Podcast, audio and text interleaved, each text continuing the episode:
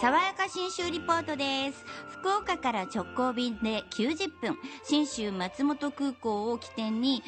新州各地の観光物産の話題をお送りする爽やか新州リポート。リポーターは、えー中島理香、あ、ごめんなさい、中島理恵さん です。ごめん。おはようございます。リエです。よろしくお願いします。リエちゃんね、リエちゃん。ごめんなさいごめんなさい、まだ脳みそがね、起きてないんでね、富 永さん。ごめんなさい。だごかめんなさらいずっとこのコーナーって聞く立場だったから、はい確かにこうやってね、実際にお会いして、そうですよ。話を聞くって。富永さん、信州長野県って出かけたこと。行ったことえない。ー、人嘘あんただって自分で仕事のリポーターじゃなかったらそんななかなかいかんいでやいしょやいや、富永さん、僕なんつってもスキー部だったんだよね、高校の時。もう高校時代だけで10回は行きましたよ。で、僕の母は大学の時登山部だったんで、もう小学校の時いっつも、あのー、穂高とかもそうですよね。穂高岳とか登らされて、いっつも泣いてました、本当に。いや、これはご縁を感じますね。でも、そうか、じゃあ、爽やかな信州も味わってるんですね。もちろんもちろん、上高地に去年行って、あの、アップルパイも食べてますしね。素晴らしい。はいありがとうございます。何でも聞いてください。あららは ら。じゃあ、行ったことのない富永さん私もに向かっ教えてくだてさいそうです一ね番爽や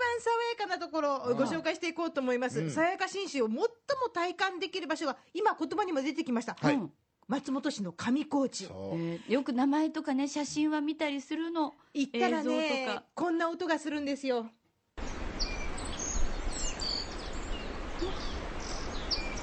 ここで目覚めてみたあのね、歩いてるだけで、ポチッと録音ボタンを押すだけで、何にも加工せずにこの音。えこれ効果音とかじゃなくって、全く、私散歩しながらポチッとボタンを押しただけなんです。日本アルプスとはよく行ったもんですようね。んもう景色も美しいし。えだってこれすごく近くに聞こえるんですけど本当に隣でなんか私の肩にか鳥が止まってるかしらっていうぐらいの勢いなんですよね標高がね1 5 0 0ルなんですええだからかなり涼しいし、うんうん空気が透明で、うんだから音の響きもねいいんですよ綺麗でしょ濁った心が溶けていくようでしょ私の心でも 間違いないと思うんですさらにねこの、まあ、真正面に雪が残ってる、さっき昔小学校の頃登ったといううん穂高連峰がうんドーンと見えててあれ、穂高っていうんですか穂高だと思った。あ、ごめんなさい。濁らない穂高なんですよ穂高ね。えでその足元にあずさ川っていう綺麗なもう年に1回ぐらいしか濁らないっていう綺麗な川が流れてて、うん両側に森がザーッと続いていてそれでねこんなこう鳥だけじゃない意外なねこんな声も聞こえるわけですなーえ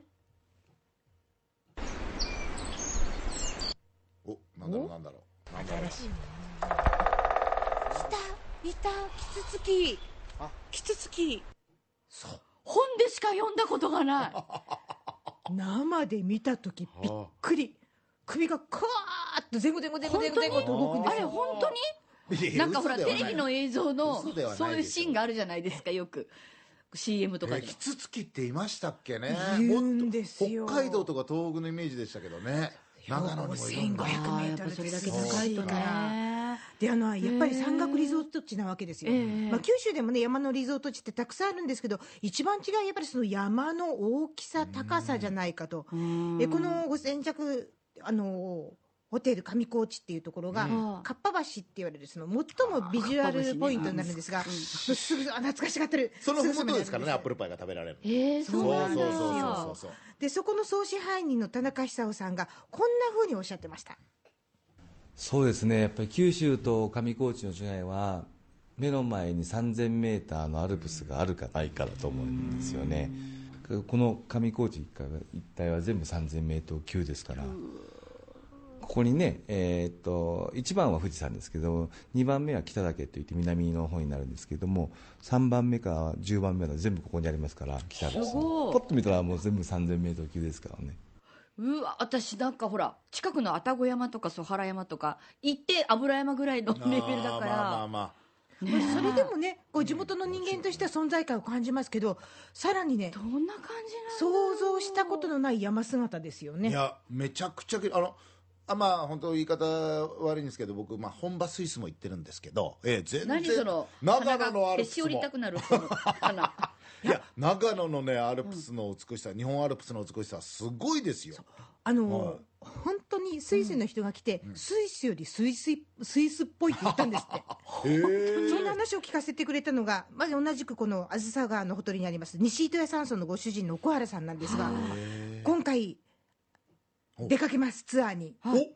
5月13日から15日2泊3日でた富永典子さんと行く、え新州旅春の上高地と新州花フェスタやったーいやちょっと待って本人知らなかったの新州デビューを無理やりしていただきますその頃どんな風に見えるか奥原さんこうおっしゃってます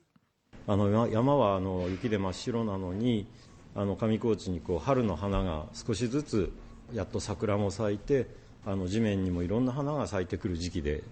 あの両方見れるっていうそしてあの新緑もですね濃い新緑ではなくて本当に淡い萌え木色みたいな感じのあの新緑が見れるというのが5月の中旬から5月の終わりですね。私ね、昨日ちょうど飛行機から見下ろして、うわ、まだ雪があると思って、びっくりしてたの。 えー上高地まだ1メートルぐらい雪残ってます、 えー上高地のオープンするの4月27日が開山祭なんでまだ今一生懸命雪かきしてるとこですまあ、そんな皆さんの努力あって。いいなすげえっていうか、あの音とか、あの、その、澄んだ空気とか、山とかの景色を、じゃあ、見に行けるってことですかぜひぜひ富永さんのデビュー戦ご一緒したい方はえーちょっと、ええ誰もいなかったら寂しい大丈夫んで大丈夫一緒に行ってください。 5月の13日から15日の2泊3日、西日本新聞旅行とのコラボレーションタイトルは「富永典子と行く信州旅春の上高地と信州花フェスタ」同時期にお花のイベントが行われてますんで、まあそうですかこれにも出かけたいと思います詳しい内容のお問い合わせは西日本新聞旅行まで、えー来週の月曜日以降にお願いします、はい電話番号が092711の5518ホームページも来週以降の、えーご案内になりますはい。この上高地への旅の玄関口は新州松本空港です。福岡空港から FDA 富士ドリームエアラインズの直行便。1日2往復。私何色に乗れるんやろ楽しみでしょ90分でひとっ飛びして出かけたいと思います。爽やかに新州リポート中島理恵さんでした